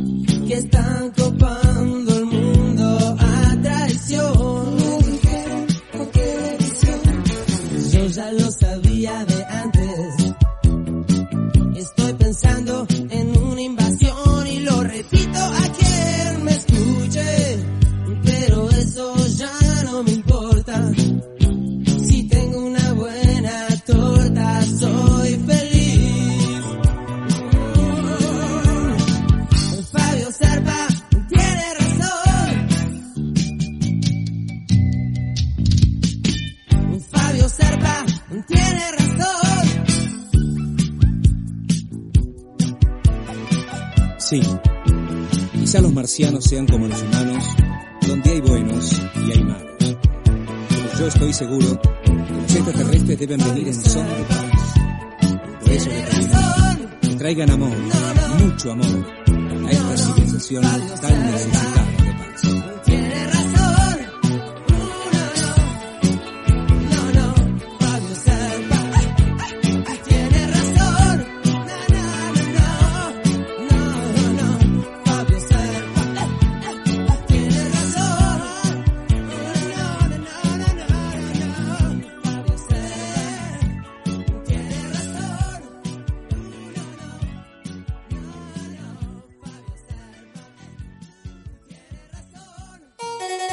Nos vamos. Hasta el próximo capítulo. Prometemos poco y nada, como siempre. Seguinos en bsoradio.com.ar. Seguinos como arroba BSO Radio en Instagram, Twitter y Facebook. BSO, temporada 9. Un día voy a traer la guitarra.